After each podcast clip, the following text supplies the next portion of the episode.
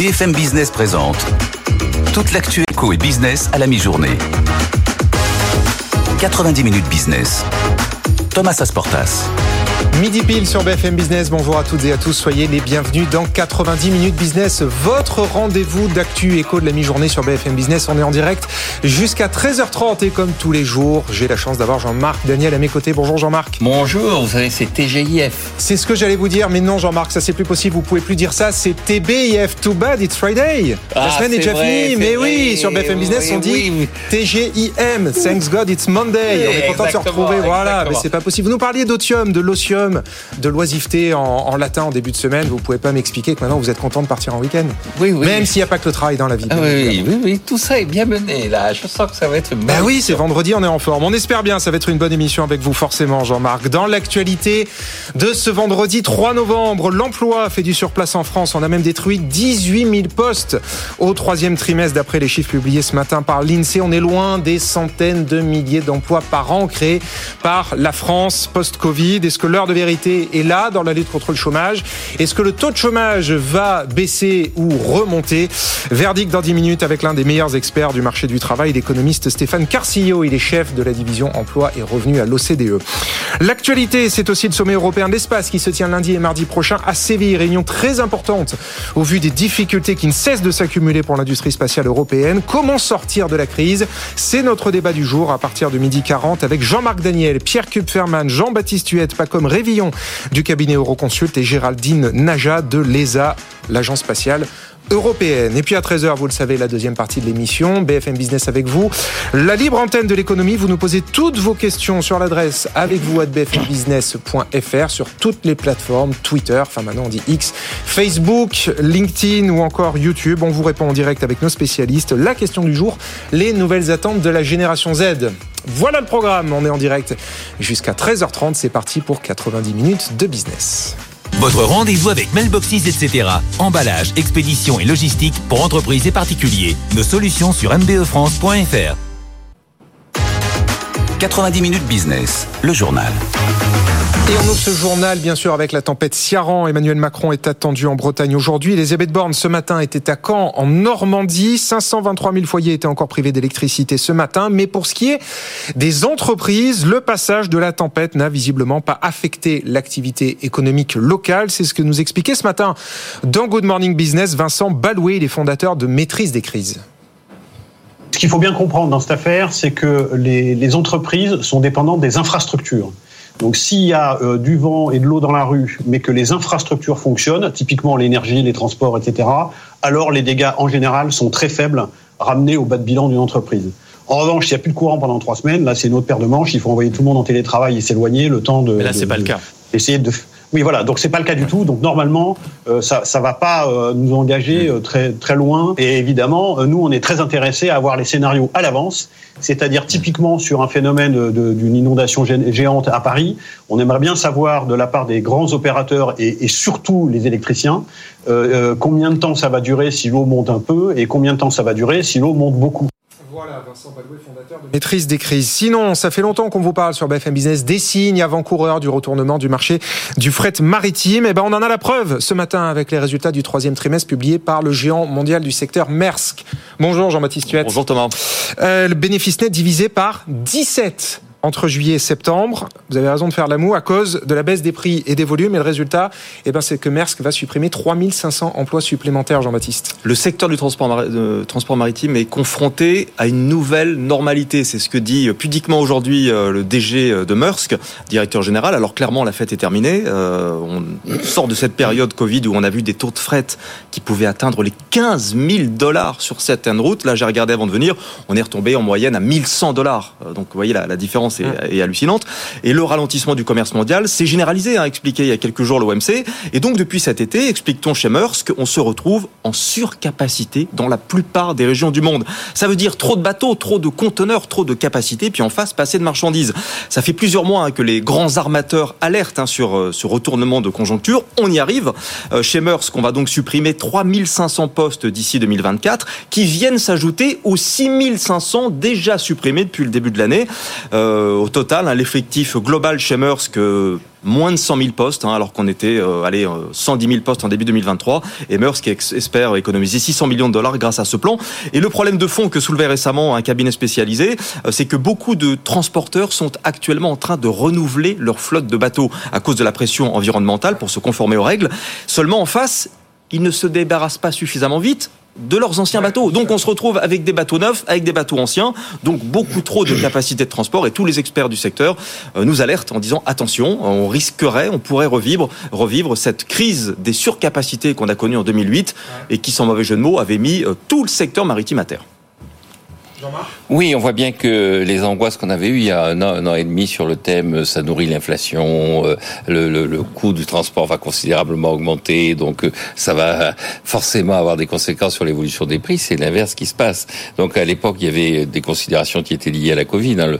Il y avait tout un tas de bateaux qui étaient bloqués en face de Shanghai attendant de pouvoir débarquer parce que Shanghai était soumis au confinement assez sévère organisé par les autorités chinoises. Donc là maintenant, on revient effectivement à la réalité. Et sur le commerce international, quand on regarde ce que dit bien l'OMC, il y a un facteur pour l'instant qui est que le commerce international est diminue ou stagne en prix. C'est-à-dire que ce que l'on échange sont des biens qui sont plutôt tendance à avoir leur prix stagner, voire baisser. Donc le volume en tant que tel n'est pas encore touché, mais il n'est pas impossible qu'effectivement il y ait, euh, sinon une contraction, du moins une stabilisation du volume, et donc euh, les prix globalement, vu ces surcapacités, vont baisser. Je maintiens la menace de l'économie mondiale, c'est la déflation et non pas l'inflation dont on nous parle matin, midi et soir depuis six mois, un an, un an et demi. Bon, en tout cas, très clairement, la fête est finie dans le fret maritime. On en a une nouvelle fois la preuve. Merci beaucoup, Jean-Baptiste. On vous retrouve tout à l'heure pour notre débat euh, sur l'industrie spatiale européenne. Là aussi, pour le coup, c'est pas que la fête est finie, c'est qu'on est dans une grave crise. On va voir comment on peut en sortir. À tout à l'heure, Jean-Baptiste. Aux États-Unis, maintenant, c'est la fin du procès de Sam Bankman-Fried, le patron de FTX, la star des chutes des cryptos. Enfin, l'ex-patron, comme vous le savez, la star des chutes des cryptos a été reconnu coupable la nuit dernière par la justice de New York. À Washington, pour BFM Business, on retrouve notre correspondant Antoine Olar. Antoine, Sam Bankman-Fried, SBF comme on l'appelle, pourrait passer la fin de ses jours en prison tout simplement. Oui, et les jurés n'ont pas mis longtemps à délibérer. Sam Bankman-Fried est reconnu coupable des sept chefs d'inculpation qui pesaient contre lui, euh, notamment fraude, association de malfaiteurs et blanchiment. Alors pendant tout le procès, ses avocats ont essayé de le présenter comme un jeune entrepreneur un peu geek, un génie des maths, qui a certes commis des erreurs mais sans mauvaises intentions. Seulement voilà, cette ligne de défense n'a pas tenu face aux témoignages accablants de ses anciens proches collaborateurs et notamment son ancienne petite amie. Ils ont décrit comment l'ex-star des cryptos avait siphonné l'argent de ses clients pour spéculer à son propre compte et mener la grande vie entre jet privé et villa de luxe aux Bahamas. Cet argent qui lui a aussi servi à acheter de l'influence. Sam Bankman-Fried était devenu l'un des plus généreux donateurs du parti démocrate. Au total, il a détourné plus de 13 milliards de dollars. C'est l'une des plus grosses escroqueries de l'histoire, a dit le procureur. Alors aujourd'hui, l'ancien roi de la crypto est ruiné et il grille risque très gros. Sa peine sera prononcée en mars prochain. Il encourt jusqu'à 110 ans de prison. Si. Et à titre de comparaison, merci beaucoup Antoine. À titre de comparaison, je vous redonne ces chiffres quand même. En 2009, Bernard Madoff avait écopé de 150 ans de prison, Jean-Marc, pour son escroquerie à 65 milliards de dollars en pyramide de Ponzi. Et puis pour finir ce journal, on va se pencher sur la parité homme-femme en entreprise avec cette étude, une de plus, qui nous dit, Jean-Marc, que les entreprises qui jouent le jeu, c'est même pas le mot, qui respectent les engagements de parité, ont de meilleurs résultats que les autres. Et cette fois-ci, bah, c'est le géant américain BlackRock, tout simplement, qui en fait la démonstration. Marion Basma. Investir dans la main-d'œuvre féminine est bénéfique pour l'entreprise, c'est ce que nous apprend l'étude de BlackRock. Il ne s'agit ni de sous-représenter ni de surreprésenter les femmes en entreprise, mais bien d'atteindre un point idéal entre les sexes. 29% des entreprises qui appliquent le mieux la parité homme-femme étant surperformantes, un résultat qui n'est pas étonnant pour Benoît Serre, DRH de L'Oréal. Les hommes comme les femmes ont des approches différentes du fonctionnement des instances, des comités de direction ou autres. Donc c'est pour ça que je vous dis de tous les niveaux. Donc ça, signifie probablement euh, un modèle de d'entreprise qui, qui a tendance à sans doute être plus harmonieux parce que euh, moins sensible à des phénomènes de pouvoir. L'enquête montre aussi que la représentation des femmes tend à se dégrader avec l'ancienneté au détriment de la performance ou encore que les entreprises qui mettent en place des politiques favorables aux femmes comme des congés maternité plus longs rendent leurs employés plus heureux et donc plus performants. Il se peut néanmoins qu'un plafond de verre persiste rendant difficile l'accès des femmes aux postes les plus élevés, les femmes ne représentant que 6% des PDG depuis 2022. Pourtant, les entreprises étudiées dont les PDG sont des ont surperformé les entreprises dirigées par des hommes de 1 point en moyenne au cours de la période 2014-2022. Marion Basma, Jean-Marc, une réaction rapide sur le sujet. Oui, vous savez, il y a, il y a 15 ans, à l'époque où Madoff euh, était tombé, c'était aussi l'époque de Lehman Brothers, il y avait eu un éditorial assez célèbre disant est-ce que si ça s'était appelé Lehman Sisters, est-ce que cette entreprise aurait fait faillite? Je réponds oui. Je crois que euh, il n'y a pas de typologie sexuelle, sexuée de gestion, de typologie sexuée de services rendus en fonction de ses compétences.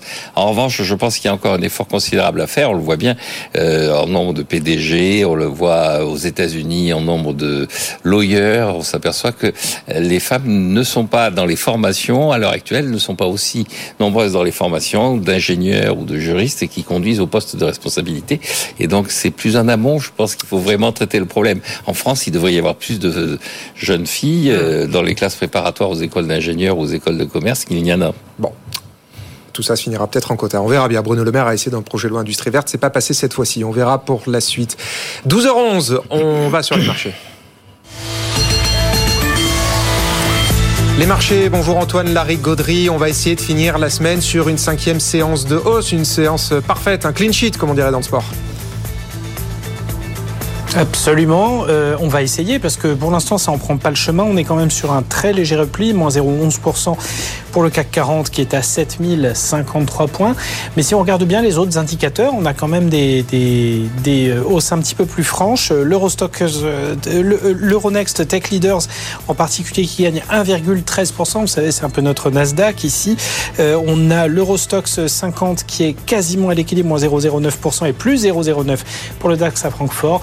Sent un marché qui a effectivement connu une très belle semaine, on y reviendra, qui est peut-être annonciatrice de gains supérieurs pour les semaines à venir, mais qui reste dans l'expectative d'un indicateur qui manque et qui est important, c'est l'emploi américain. Et ce sera publié à 13h30. Euh, Donc on sera très attentif euh, à ce niveau-là. Euh, du côté des valeurs qui réagissent bien, ben, ce sont des dossiers à risque justement qui avaient besoin de se rattraper. Worldline qui gagne 6,5%, 13,77€. Alstom également, plus 4,5% à 13,81€.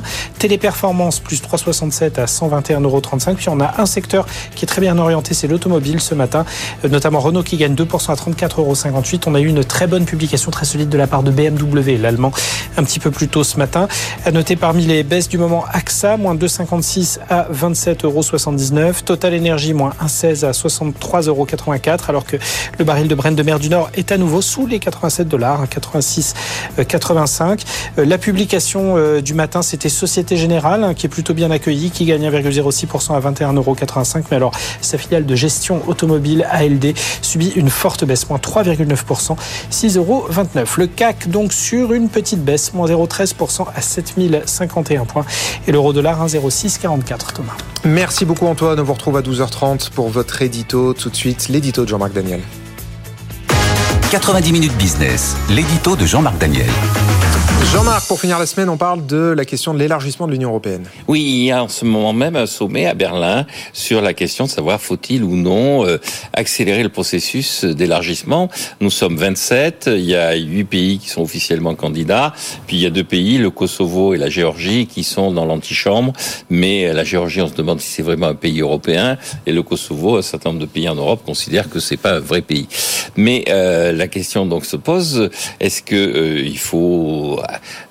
négocier avec un objectif de réaliser très vite l'adhésion ou est-ce que on doit un peu respirer en se disant on est 27, il y a eu beaucoup d'adhésions, il faut faire un bilan notamment de l'adhésion des anciennes démocraties populaires.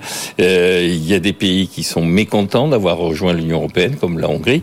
Donc est-ce qu'il ne faut pas mettre euh, un peu le haut là, poser le sac et réfléchir? Alors quand on regarde en fait, on s'aperçoit que ce que contestent la plupart des pays qui veulent élargir euh, et accélérer le processus d'élargissement, c'est une espèce de d'héritage historique qui ferait que certains pays seraient mieux traités que d'autres.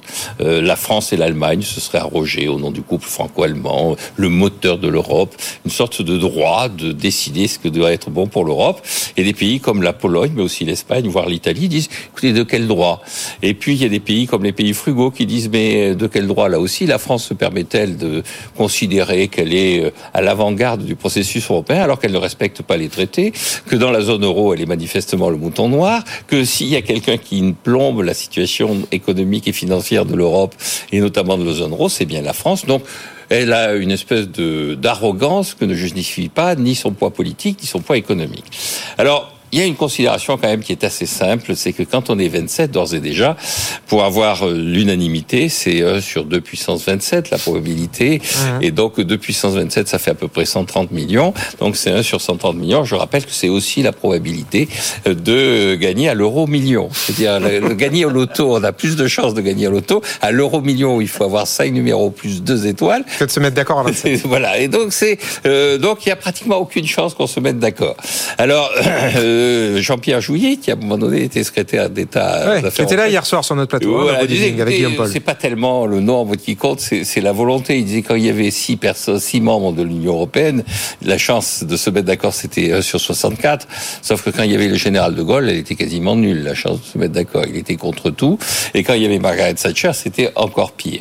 Donc il y a un problème d'état d'esprit. Hum. Et puis je pense qu'il y a aussi un problème de euh, concrètement de connaissance des autres. Alors là, je vais raconter très rapidement deux anecdotes sur Jacques Chirac. Vous avez une première anecdote où on lui dit euh, effectivement notre position est menacée parce qu'on respecte pas bien les traités. Un certain nombre de pays nous critiquent. Bruxelles n'est pas content.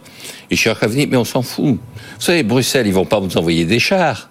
Ils n'en ont pas. Donc euh, nous n'avons aucun risque, aucune sanction hmm. à, ne pas respecter les traités. Donc ça, ça nuit à l'Europe et autant à la France. Et puis la deuxième, c'est un jour très agacé par le commissaire slovaque, il aborde le slovaque et puis il lui fait euh, toute une série de critiques et de remontrances. Et au bout d'un moment, le slovaque lui dit ah Monsieur le Président, vous vous trompez. Ça c'est le dossier qui est suivi par le slovène. Moi, je suis le slovaque. Et donc Chirac a découvert avec une forme de consternation qu'en Europe il y a des Slovaques et des Slovènes. Et donc, euh, l'élargissement, ça n'a de sens que si on apprend à se connaître et à se comprendre. Il y a du travail, on a bien compris. Merci, merci beaucoup Jean-Marc. Dans un instant, notre invité, l'économiste Stéphane Carcio, pour analyser les chiffres de l'emploi salarié au troisième trimestre publié par l'INSEE. Ce matin, l'économie française qui fait du surplace en termes d'emploi. Et puis à 13h, la libre antenne de l'économie, BFM Business avec vous. Notre thème aujourd'hui, les attentes de la génération Z en entreprise. Vous nous posez toutes vos questions en direct et on y répond là aussi en direct avec nos experts. À tout de suite. 90 minutes business, toute l'actu éco et business à la mi-journée sur BFM Business. 90 minutes business, l'invité. De retour dans 90 minutes business avec toujours Jean-Marc Daniel, Pierre Kupferman qui nous a rejoint en plateau et notre invité Stéphane Carcillo. Bonjour. Bonjour. Merci d'être avec nous ce midi. Vous êtes chef de la division emploi et revenus à l'OCDE et on a besoin de vos lumières évidemment pour décrypter les chiffres de l'emploi salarié publiés ce matin par l'INSEE en France. Alors on va dire que l'emploi fait du surplace. On n'a pas de destruction massive d'emplois, mais en tout cas on n'en crée plus du tout comme euh, au même rythme qu'on a connu ces euh, derniers trimestres et dernières années. Là on est à moins 0,1, on est même voilà, légère destruction d'emploi au troisième trimestre. Comment vous interprétez ce chiffre? Est-ce que, est que ça vous préoccupe? Est-ce que vous, vous dites c'est un signe avant-coureur de retournement du marché de l'emploi? Effectivement, on, a la crainte effectivement qu'on a un, retournement euh, de l'emploi. On est dans une situation où la France a créé énormément d'emplois ces deux dernières années, euh, en 2000, même ces trois dernières années, avec euh, plus de 1,2 million d'emplois créés depuis 2019 une année 2000, 2021 euh, très très très très phase, 2022 un peu moins forte. Et cette année, effectivement, on se dit qu'on va être pratiquement plat, euh, un petit peu de création d'emplois euh, au premier trimestre, et puis là, plus tellement de création d'emplois, notamment dans les services qui sont l'essentiel des créations d'emplois aujourd'hui, qui font vraiment totalement du surplace. alors, c'est logique au vu du ralentissement de l'activité économique. Oui, mais on a longtemps eu un, décalage entre les deux. Alors, on, a une croissance faible. un décalage de 6 mois. On a ah mais même là, ça a duré plus que 6 mois. On a d'habitude un décalage de 6 mois euh, entre le ralentissement économique et euh, l'évolution de, de, de l'emploi et du chômage. Je dirais ce qui est un peu nouveau, c'est que... Euh, Dans les deux sens Dans les deux sens, bien sûr, dans les deux sens. Euh, ce qui est un peu nouveau, c'est que avec le, les taux de croissance sur lesquels on est, en rythme euh, annuel aujourd'hui, on devrait avoir euh, des destructions d'emplois plus importantes et une ah. montée du chômage plus forte. Ouais. Donc, euh, ce marché du travail, il reste extrêmement résilient au ralentissement économique. Donc, on Vous est. expliquer comment? Alors, Plusieurs raisons. Euh, D'abord, euh, la situation financière des entreprises est plutôt bonne. Mmh. Euh, elles ont été beaucoup aidées pendant le Covid. Elles ont réussi, euh, en cette période d'inflation, à passer la hausse euh, des prix des coûts des mmh. matières premières et de leurs entrants euh, sur les prix. et dans le même temps, elles ont eu énormément de mal à recruter. Euh, euh, pour faire face à, à, à leurs à leur, à leurs besoins de leurs besoins de recrutement. Elles ont énormément de mal. Elles font maintenant ce qu'on appelle du labor hoarding, c'est-à-dire qu'en fait elles retiennent les gens au maximum. Elles en ont recruté, elles ont recruté un certain nombre de personnes. Elles ne veulent pas les laisser partir. Elles sont très prudentes justement sur leur plan euh, de d'ajustement de, de, la main d'œuvre. Euh, et c'est ce qui génère aujourd'hui des taux de tension sur le marché du travail, un nombre d'emplois vacants exceptionnellement élevé, toujours plus élevé qu'en 2010 alors que le niveau de la croissance est plus du tout le même. Donc on est dans une situation un peu paradoxale où le marché du travail reste euh, très très tendu, même si on le voit, euh, les créations d'emplois euh, marquent le pas.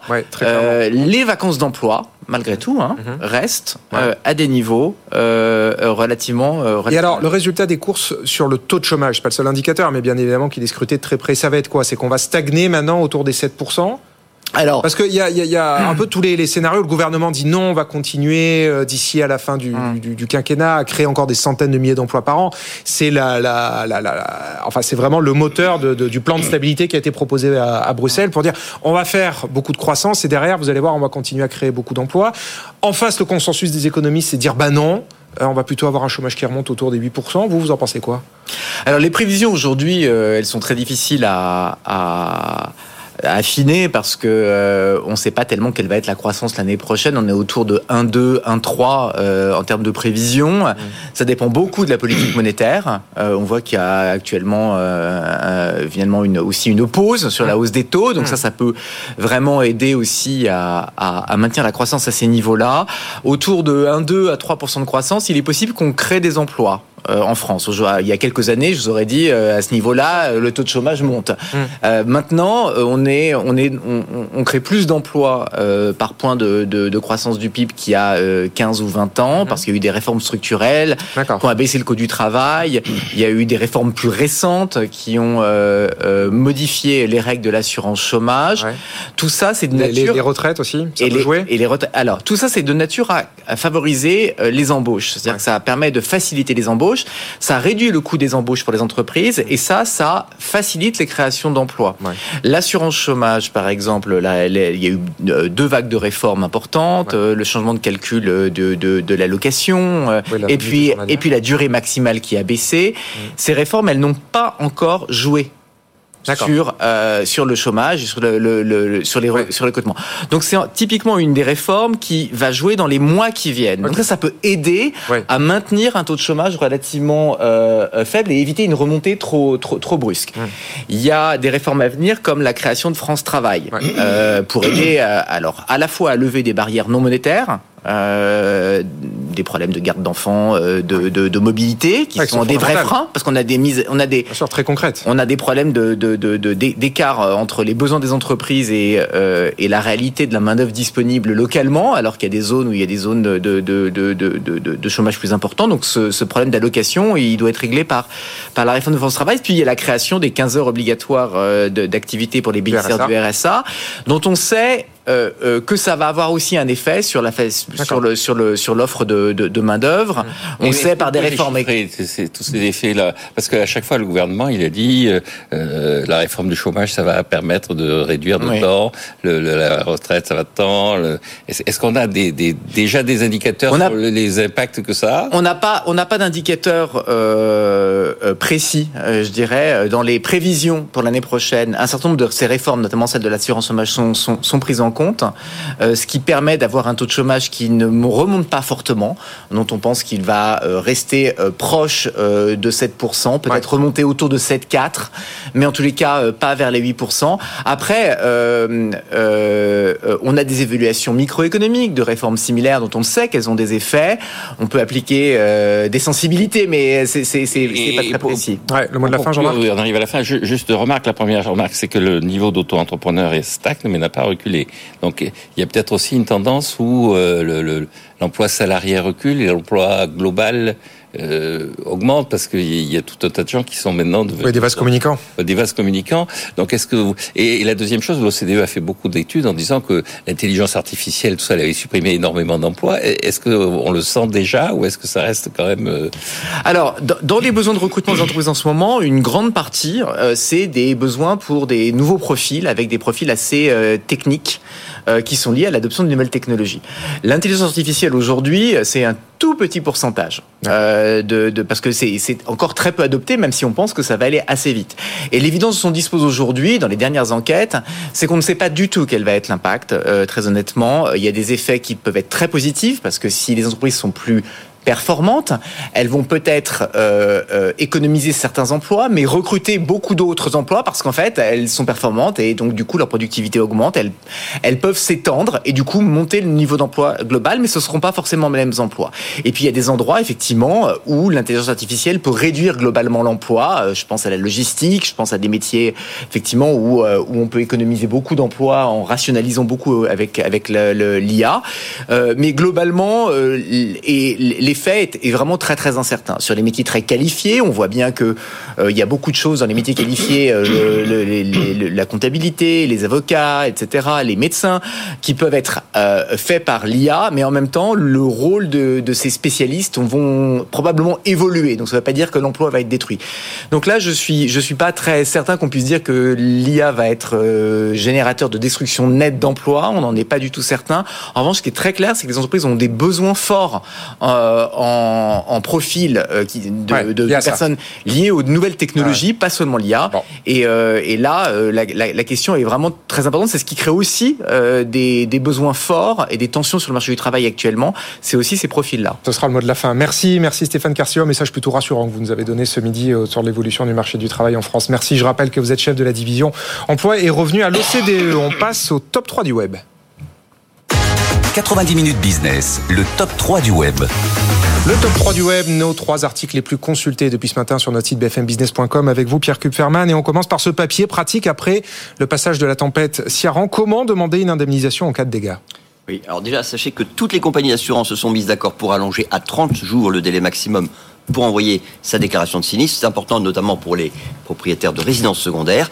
Certains assureurs ont, par ailleurs annoncé des mesures exceptionnelles spécifiques. Quant aux dommages occasionnés par cette tempête, seuls sont automatiquement couverts ceux causés par le vent sur la toiture et la façade du bâtiment principal. Pour les constructions annexes, hangars, euh, abris, piscines, clôtures, mais aussi les antennes et les panneaux solaires, la prise en charge dépend de ce qui est prévu dans le contrat. Euh, pour ce qui est du vitrage, et la garantie bris de glace qui s'applique. Et pour les voitures, il faut avoir souscrit une assurance tout risque. Quant aux inondations, les dommages sont couverts si l'État déclare l'état de catastrophe naturelle hmm. dans la commune où se trouve le logement ou la cave inondée. Voilà, des réponses très pratiques à ces questions d'actu. On continue, Pierre, avec cette question. L'Allemagne va-t-elle abandonner finalement le projet d'avion européen du futur SCAF? Alors selon nos confrères du Times, Berlin envisage sérieusement d'abandonner sa participation au projet du premier avion de chasse européen au profit du programme concurrent porté par la Grande-Bretagne. Ce journal britannique cite notamment des sources proches du chancelier Olaf Scholz qui redoute de voir le projet franco-allemand auquel est associé également l'Allemagne se transformer en gouffre financier. Berlin y a déjà consacré, je le rappelle, plus de 40 milliards d'euros. Toujours selon le quotidien britannique, Olaf Scholz ne comprendrait pas ou plus l'intérêt d'avoir deux projets européens concurrents. Il souhaiterait soit fusionner les deux, soit à défaut abandonner le SCAF et rejoindre le Tempest. Et pour montrer sa bonne volonté, le chancelier accepterait de lever le veto de l'Allemagne sur la livraison d'avions Eurofighter Typhoon à l'Arabie Saoudite. On finit avec cette phrase euh, attribuée à une source haut placée au sein de la coalition gouvernementale. Lorsque la France parle de politique européenne de défense, elle parle d'intérêt industriel français Scholz estime qu'il a beaucoup plus en commun avec les Britanniques qu'avec les Français sur ces questions. On finit, Pierre, Plaidoyer pro domo ou réel Vraiment une seconde parce qu'on est très en retard. Une seconde, non, non, mais ça veut dire que le Royaume-Uni est toujours membre de l'Union européenne, donc ça n'est pas aperçu, mais ils sont toujours là. Et donc c'est, il faut can't beat them, join them, donc euh, ils sont dedans quand même. Bon, on termine, merci Jean-Marc, on termine avec cet article de Marie Cœur de Roy sur ces arnaques à ma prime rénov, de plus en plus nombreuses, Pierre. Alors la dernière arnaque du genre est assez euh, audacieuse et consiste à siphonner les droits euh, à ma prime rénov, comme euh, ça a pu être le cas avec euh, le compte personnel de formation. Concrètement, vous avez un fraudeur qui récupère vos données personnelles, se fait faire de fausses factures et touche la prime sans que vous vous en rendiez compte. Enfin, jusqu'au moment où vous en faites la demande. Autre super, supercherie en vogue, une entreprise vous livre le matériel, mais vous l'installe pas. Donc, il y a un expert de la rénovation qui cite l'exemple d'un ménage qui a reçu le poêle à bois qu'il avait commandé. Le livreur leur a fait signer un bon de livraison et d'installation. Enfin, ensuite, plus de nouvelles. L'entreprise finit par donc toucher 3500 euros d'aide pour la livraison, mais pas l'installation d'un poêle à bois qui ne coûte en réalité que 500 euros. Bon, gare aux arnaques. Et merci à Marie Cœur de Roy pour euh, nous alerter sur tout ça. Merci à vous, Pierre. Vous restez en plateau avec Jean-Marc Daniel. Merci Stéphane Carcio d'être venu ce midi. On marque une pause et on se retrouve pour la suite de 90 minutes business. À tout de suite. 90 minutes business. Toute l'actu éco et business à la mi-journée sur BFM Business. 90 minutes business, l'édito d'Antoine. Antoine, euh, on l'a dit, bon, on va voir comment se termine cette séance de vendredi, mais globalement, la semaine a été très bonne. Est-ce que ça peut être un tournant pour euh, la fin de l'année, pour les semaines à venir? Est-ce qu'on peut avoir un rallye boursier?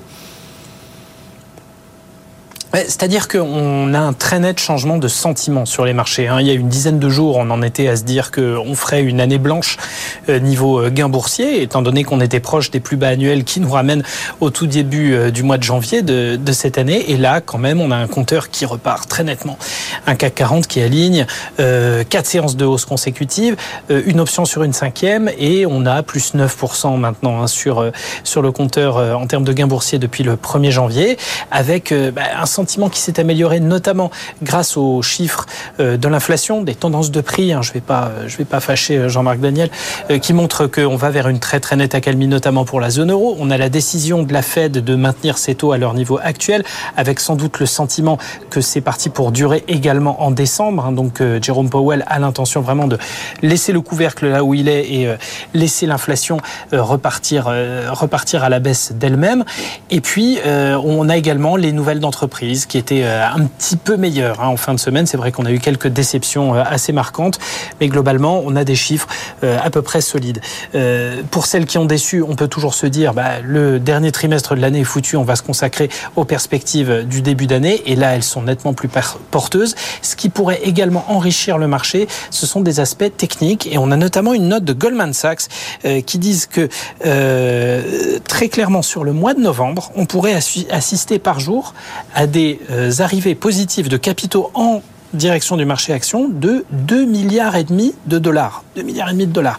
Et ça pourrait être euh, enrichi en fait par euh, les rachats d'actions de la part des entreprises. Là, euh, au pic, on pourrait atteindre 5 milliards de dollars par jour. Et puis, Goldman Sachs dit qu'il y a un autre aspect qui pourrait nous aider, à savoir bah, tous les fonds d'investissement qui sont short, qui sont à la baisse sur les marchés, qui, qui sont en train d'être pris complètement à contre-pied par la tendance nettement plus positive de cette semaine et qui pourraient être obligés de racheter du coup le marché sur le mois de novembre, qui pourrait être une rampe de lancement vers un rallye de fin d'année en décembre qui pourrait encore euh, là accroître les gains. Bon, merci beaucoup Antoine. On va voir déjà comment se termine la semaine, si on fait cinq séances de hausse à la suite, et puis on va surveiller évidemment l'évolution des marchés d'ici à la fin de l'année, rallye boursier ou pas. Merci beaucoup Antoine, très bon week-end. On vous retrouve lundi à Euronext. Dans un instant, le débat de 90 minutes business. On va parler de l'industrie spatiale européenne, comment sortir de la crise? Ça va être le gros sujet du sommet spatial européen qui se tient lundi et mardi prochain à Séville. À tout de suite. 90 minutes business. Toute l'actu éco et business à la mi-journée sur BFM Business. 90 minutes business. Le débat. Allez, midi 40 sur BFM Business, le débat de 90 minutes business. Je vous le disais, on va parler d'espace, d'industrie spatiale européenne avant le sommet européen de l'espace qui se tient lundi et mardi prochain à Séville. Comment sortir Vous le savez, l'industrie spatiale européenne est en crise, en grave crise. Comment en sortir? On débat jusqu'à 13h avec Jean-Marc Daniel, Pierre Kupferman, Jean-Baptiste Huette qui est revenu en plateau avec nous. Pas comme Révillon du cabinet Euroconsult. Bonjour. Bonjour. Merci d'être avec nous. Et Géraldine Naja de Les l'agence spatiale européenne, qui est aussi avec nous en visio. Bonjour, merci à vous d'être avec nous. Euh, Géraldine Naja, je commence avec vous très concrètement. On l'a dit, évidemment, l'industrie euh, est en crise. Quels sont très, très concrètement, euh, Géraldine Naja, les points de travail, les sujets clés du sommet qui, vont, qui va se tenir lundi et mardi prochain à Séville? Alors, il y a trois sujets clés. Euh, le premier, c'est évidemment euh, comment accélérer l'utilisation du spatial au service de l'environnement et de la transition verte. Euh, le deuxième sujet, c'est l'exploration, puisqu'on voit bien que euh, dans le monde actuel, euh, toutes les puissances spatiales s'intéressent de plus en plus à l'exploration, en particulier la Lune, mais pas seulement. Et puis le troisième point, c'est les lanceurs. Vous savez que c'est un sujet difficile pour nous en ce moment. il est urgent que en Europe nous retrouvions notre autonomie en matière de lancement, et ce sera aussi un sujet important du sommet spatial. Et alors, bon, vous le disiez évidemment, l'autonomie, euh, l'Europe qui n'a plus accès euh, de manière souveraine et indépendante à l'espace. Euh, pardon de le dire comme ça, mais comment est-ce qu'on en est arrivé là? On a Ariane 6 qui vole toujours pas, on a Ariane 5 qui vole plus, on a la fusée italienne Vega qui est au sol pendant encore deux ans, et évidemment on n'a plus la fusée russe Soyuz. Comment, comment est-ce qu'on en est arrivé à cette situation terrible? Eh bien justement par une série de d'événements indépendants les uns des autres, mais euh, qui malheureusement ont convergé pour créer cette situation. Le, la première erreur, ça a été évidemment d'arrêter euh, le, le, développement, pas le développement, mais la production des Ariane 5 avant qu'Ariane 6 ne soit sur le pâtir. Mais il faut se remettre euh, à l'époque où la décision a été Euh, on avait effectivement Soyuz lancé depuis la Guyane et on avait Vega. Donc on avait deux lanceurs qui permettaient euh, d'assurer l'intérim avant Ariane 6. Là-dessus, qu'est-ce qui se passe? Il se passe d'abord euh, le, Covid, une immense pandémie qui évidemment amène du retard dans le développement d'Ariane 6. Deuxièmement, la guerre en Ukraine, euh, qui a comme conséquence que d'une part, nous cessons d'opérer Soyuz depuis le centre spatial guyanais, et d'autre part, que euh, les moteurs de Vega qui sont, enfin une partie des moteurs de Vega qui étaient ukrainiens, ne sont plus fournis. Donc ces deux événements n'étaient absolument pas prévisibles, et donc le résultat de tout ça, c'est qu'effectivement on se retrouve dans une période où on n'a plus, mais temporairement, euh, d'autonomie d'accès à l'espace. Euh, pas comme Réveillon, une réaction. On, le voit, c'est un peu la faute à, mal, à, pas de chance, mais est-ce qu'on a quand même aussi été un peu imprudent? Non, bah, je pense qu'il y, y, a un ensemble de circonstances effectivement assez exceptionnelles. Hein, pour dire aussi que historiquement, ça, ça, a pu arriver aux certaines grandes nations. Les États-Unis, après l'arrêt de la navette, ont été contraints d'utiliser des lanceurs russes pour accéder à la station spatiale internationale. Donc, je dirais pas qu'il y a absolument aucun précédent en la matière. Hum. Cela dit, effectivement, euh, s'il y a un point principal, peut être celui de la transition de génération de lanceurs entre un Ariane 5 et un Ariane 6, qui peut être d'une certaine façon le point le plus sensible, les autres événements étant objectivement très difficiles à anticiper pour l'Europe. Ouais, mais alors là-dessus, on a été peut-être Jean-Baptiste un peu trop. Euh... Euh, léger, je sais pas si c'est le mot, mais oui, euh, ouais, ou, ou, imprudent. Effectivement, euh, arrêter, arrêter Ariane 5 avant d'être sûr que Ariane 6 vole, ça paraît, euh, enfin c'est voilà un résumé de la situation, mais ça paraît quand même un peu un peu fou quoi. Peut-être un excès de confiance, en tout cas euh, de part pour le pour l'Europe spatiale. Ce qu'on est en train d'observer, ce qu'on va sans doute observer euh, au sommet de Séville la semaine prochaine et qui est quand même assez intéressant à voir, c'est qu'on commence, elles existent déjà, mais on commence à voir des dissensions, des fractures qui sont de plus en plus nettes entre les différents pays qui les différents pays qui composent l'Europe spatiale. On a une France naturellement qui est viscéralement attachée au programme Ariane. Hum. On les a vus, toutes ces Ariane, euh, qui a été un lanceur euh, exceptionnel. Hein. Euh, en termes de fiabilité, ça a été, grâce à Ariane, on a, on, a, on, a, on, a, on, course en tête pendant des années. Et là, on a des velléités en Allemagne et en Italie, de pays là, qui sont en train de se dire Ariane, vous êtes bien sympa, surtout que Ariane Group est en train de réclamer en ce moment une rallonge financière euh, de, 500, de 350 millions d'euros, donc ça fait ticker quand même euh, en Europe, notamment l'Allemagne et l'Italie. À cause de tous les problèmes qu'on a évoqués. Et les Allemands et les Italiens ont de leur côté, alors on parlait de Vega, les Italiens euh, réfléchissent à l'idée de rapatrier le lanceur léger Vega, parce qu'aujourd'hui Vega fait partie du catalogue d'Ariane Espace, mhm. et c'est opéré par Ariane Espace, mais les Italiens réfléchissent à cette idée de, de récupérer Vega pour le lancer eux-mêmes. Parallèlement, l'Allemagne, très en avance en tout cas très intéressé par les mini-lanceurs, les micro-lanceurs, notamment avec Isar Aerospace, hein, qui est une des entreprises allemandes qui monte de plus en plus. Alors ils n'ont pas encore, ils ont pas encore opéré le premier lancement, mais l'Allemagne aurait bien cette idée quand même de partir, de faire cavalier seul aussi, en tout cas dans les dans les micro lanceurs. Donc on commence à voir une Europe qui semble qui semble se dispatcher un petit peu sur les sur les différentes stratégies à, voilà pour, pour les, pour les lanceurs. Géraldine Naja, est-ce que c'est pas ça effectivement peut-être le plus gros problème, c'est la gouvernance? Ça fait des années qu'on en parle et ça n'évolue pas. Même les industriels eux-mêmes du spatial européen disent il faut remettre la gouvernance à plat. Et pourtant, ça, ça, rien ne bouge. Alors la gouvernance, c'est un point important. Mais je dirais euh, le plus important, c'est de terminer le développement d'Ariane 6 euh, de la meilleure façon qui soit. Et je crois que ce mouvement euh, de, je dirais, de l'entrée de la compétition dans le domaine des lanceurs en Europe. Vous avez parlé d'ISAR, mais on peut aussi citer RFA ou Orbex.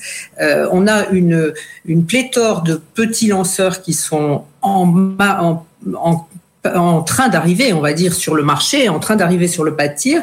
Ça va être très intéressant. Bon, je suis pas sûr qu'il y aura de la place pour tout le monde, mais en tout cas, il y aura maintenant de la compétition, beaucoup de compétition dans les lanceurs en Europe, et je crois que la compétition, c'est la base de la compétitivité, et c'est ce qui va euh, renouveler ce domaine des lanceurs en Europe. Donc moi, je vois, bon, bien sûr, euh, c'est une crise, mais aussi une opportunité pour un domaine des lanceurs plus divers et plus compétitif. Jean-Marc Daniel, on a prononcé le mot magique, concurrence. Oui, oui, la compétition, dit le mot anglais? Moi, je préfère le mot concurrence, effectivement, parce que euh, je crois qu'en plus que, enfin, compétition en français, c'est sportif. Là, c'est pas du tout sportif. Le véritable enjeu, à mon avis, il y a, y a, trois éléments. C'est est-ce que c'est encore aux États de se mêler de tout ça, de faire des grands sommets, de faire des grandes réunions où on se déchire, où on constate qu'on est d'accord sur rien et où la seule réunion, la seule conclusion pratique, c'est de fixer la date de la réunion suivante pour savoir comment on va de nouveau se déchirer, les Italiens. La deuxième, c'est que quand même, quand on regarde ce qui se passe aux États-Unis, c'est le secteur privé qui est en train de prendre le relais. C'est-à-dire que Elon Musk, Jeff Bezos, alors c'est des personnages en plus qui sont euh, qui, ont une dimension personnelle telle qu'on regarde ça de près. Mmh. Et puis la troisième chose, c'est est-ce que c'est grave de prendre du retard? C'est-à-dire, quel est le besoin? C'est-à-dire, on, parle de lanceur, mais quel est le, le, le, on lance quelque chose. Le, quelque chose, c'est quel est le besoin? Et, dans tous les discours et dans tous les documents que je vois, euh, j'ai du mal à cerner le, besoin qu'il y a derrière. On a, besoin de lanceurs, mais de lancer quoi et pourquoi on laisse ces choses-là dans l'atmosphère? La, Galiléo, par exemple, il faut quand même qu'on termine. Euh, oui, oui, absolument. et, et pour des usages qui sont avant tout militaires, malgré tout, et donc on peut comprendre que faire lancer Galiléo par euh, SpaceX, par des Américains, ça puisse poser problème, même si ce sont nos alliés, ça puisse poser problème sur l'accès à des technologies qui nous sont propres. Géraldine Naja, je vous vois réagir. Vous, effectivement, l'ESA, vous avez dit on n'a pas le choix, il faut finir euh, l'installation de Galiléo en passant par SpaceX. Est-ce que les, les États membres vous suivent? Les 27 ont signé pour ça? Tout d'abord, cette décision, c'est celle de la Commission européenne, puisque Galiléo est la propriété de l'Union européenne, et donc c'est une décision de la Commission. Cela étant, je pense que c'est une décision sage. On a une crise des lanceurs en Europe, c'est pas la peine d'y ajouter une crise des satellites. On a un système Galiléo qui, au passage, n'est pas seulement utilisé par les militaires, il est utilisé par euh, la plupart d'entre nous euh, sur nos iPhones et autres euh, smartphones. c'est un, c'est un système qui doit rester opérationnel. C'est le GPS, le GPS européen. Voilà, c'est le GPS européen, sauf qu'il est beaucoup plus précis que le GPS. Mhm. Et euh, il faut absolument qu'il reste opérationnel et qu'il y ait le bon nombre de satellites en orbite. Je voudrais réagir sur un point. Euh, les lanceurs privés aux États-Unis, certes, euh, SpaceX, le Falcon. Mais euh, pourquoi sont-ils là? Parce que la NASA a investi des dizaines de milliards de dollars dans ces systèmes avec des contrats euh, pour la défense, pour des systèmes civils. Donc c'est, ce sont certes des lanceurs privés, mais largement financés par le public. Et en fait, je pense que c'est ce qui va se passer en Europe aussi. On assiste au développement de lanceurs privés, mais qui pourront être lancés par, euh, pour des, des, disons, des missions institutionnelles et qui pourront donc être financées en tant que euh, par des agences, par exemple, comme l'Agence spatiale européenne, qui sera client de ces lanceurs privés. Donc je pense qu'on arrive effectivement à une situation qui sera similaire. Pas comme Révillon. Je pense, d'abord qu'il faut euh, effectivement parler de, de ce qu'on veut lancer dans l'espace et du type d'autonomie. Vu qu'on peut avoir un besoin de, de lanceurs pour les satellites les plus gros ou qu'on va vouloir envoyer en orbite géostationnaire la plus lointaine, et de lanceurs qui sont pour la plupart les nouveaux petits lanceurs développés qui peuvent lancer des satellites de 100 à plusieurs centaines de kilos en orbite basse. Donc tous les lanceurs ne sont pas non plus équivalents. Et à l'heure actuelle, la principale concurrence est sur ces lanceurs en orbite basse. dans lequel le spatial s'inscrit dans une révolution technologique en cours, avec plus d'intégration verticale, et a d'une certaine façon ouvert une fenêtre d'opportunité pour les différents États européens industriels, avec vraisemblablement une ou plusieurs places à prendre dans la dizaine d'années à venir pour notamment ce marché des petits satellites. Après, effectivement, en mettant les choses en perspective, on parlait de la demande publique. Là, il y a un contrat qui vient d'être signé par la Space Force aux États-Unis pour 2 milliards et demi de dollars pour 21 lancements dans les deux prochaines années, grosso modo, à SpaceX et ULA, une autre entreprise américaine. Donc, évidemment, le nombre de lanceurs ultimement possibles en Europe dépendra de la demande. Et pour presque toutes les activités, la demande publique est quand même la majorité du besoin exprimé. Ouais. Pour le, le, moteur principal. Là, on parle des difficultés, mais Ariane 6, on a quand même 30 lancements qui ont déjà été signés. C'est-à-dire qu'on a du mal à la faire voler, mais une fois qu'elle sera partie, elle a déjà de l'activité euh, euh, à honorer. Et, c'est l'un, d'un certain point de vue, c'est l'un des grands paradoxes du spatial. Il y a déjà une trentaine de lancements à honorer, mais une vaste majorité correspond à une constellation qui est celle, effectivement, euh, d'Amazon, Kuiper, a déployé. Donc finalement, ça fait un grand nombre de lancements déjà enregistrés pour une poignée de clients. Donc, si ce contrat avait été signé ou non, ça aurait changé radicalement le carnet de commandes. Et je pense que l'une des difficultés de l'Europe, c'est bien, par exemple, en termes de cadence et de production industrielle, d'essayer d'appréhender ce que peut être la demande à court terme, mais la demande à horizon 2027-30 après ce premier gros contrat. Mais alors, donc ce sont Jean-Baptiste, ce sont les États là qui font défaut quelque part, c'est-à-dire qui euh, là ne sont pas en train de passer suffisamment de commandes à Ariane 6. Ça, c'est une, euh, une, question aussi. Il y aura des commandes. C'est ce que veut Thierry Breton, effectivement. Il a dit moi, je, on s'arrangera pour qu'il y ait des, plus, davantage de, de, commandes institutionnelles, comme le font les Américains, comme disait euh, Gérardine Aja. Euh, ce que disait Paco, mais, mais, met le doigt sur, sur le sujet, c'est que la bataille, on a la bataille des lanceurs, et puis on a en regard la bataille des constellations. Euh, ces satellites en orbite basse, Starlink, évidemment, que tout le monde connaît, notamment grâce à l'Ukraine. On en a abondamment parlé, euh, Elon Musk qui fournit Internet à l'Ukraine, etc., etc. Donc cette bataille des constellations basses, on a Starlink, on a donc Kuiper d'Amazon, euh, de, Jeff Bezos, qui doit bientôt euh, décoller grâce à Arianespace. Et puis on a le projet européen, 7 milliards d'euros qui ont été mis sur la table quand même pour, pour Iris, hein, une sorte de constellation souveraine spatiale européenne qui va demander des cadences de lancement extrêmement élevées. Parce que Starlink, alors on est sur, je j'ai plus le chiffre en tête, mais à terme on devrait être sur entre 15 et 20 000 petits satellites dans les c'est absolument considérable en termes de cadence de lancement. C'est pour ça qu'il n'y a pas une semaine où vous voyez pas une Falcon de, de SpaceX. Oui, on, voit 4-5 satellites, il y en a toutes les semaines. Euh, ça va être euh, Amazon, bah, ça, ça va être euh, Kuiper, ça va être pareil aussi. Et donc la, la, constellation européenne, il va falloir trouver des slots, des places dans les fusées pour pouvoir envoyer toutes ces constellations pour qu'elles soient opérationnelles. Il va falloir trouver des orbites aussi parce qu'il commence à y avoir un encombrement. Là, Il y a une saturation. Mais, mais je crois qu'un des enjeux aussi, c'est pas de dire il faut que les États commandent, il faut que les États commandent sur la base de, du service rendu, c'est-à-dire d'évaluer véritablement le besoin, ce que la population attend. Euh, est-ce que Galiléo doit être euh, beaucoup plus performant qu'il n'est parce qu'il va y avoir le GPS va s'améliorer et tout ça. Donc je crois qu'il y a eu aussi de regarder non pas en termes étatiques, mais en termes de de, besoins très de besoins concrets, de projet stratégique, de projet stratégique, euh, exactement. Géraldine Naja, est-ce que désolé, on est obligé de parler un peu gros sous aussi. Vous avez évoqué tous les dérapages liés bah, aux impondérables, hein, à toutes les crises qu'on a connues. Est-ce que l'Europe a encore assez d'argent dans l'enveloppe qui a été votée euh, ces dernières années pour mener à bien tous ces chantiers ou est-ce qu'il va falloir une rallonge d'une façon ou d'une autre?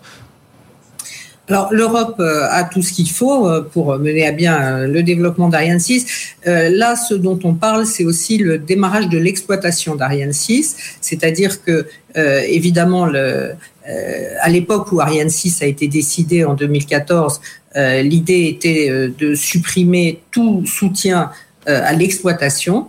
Euh, mais à l'époque, il n'y avait pas encore euh, les, disons, SpaceX et le nombre de lanceurs euh, dont vous parliez.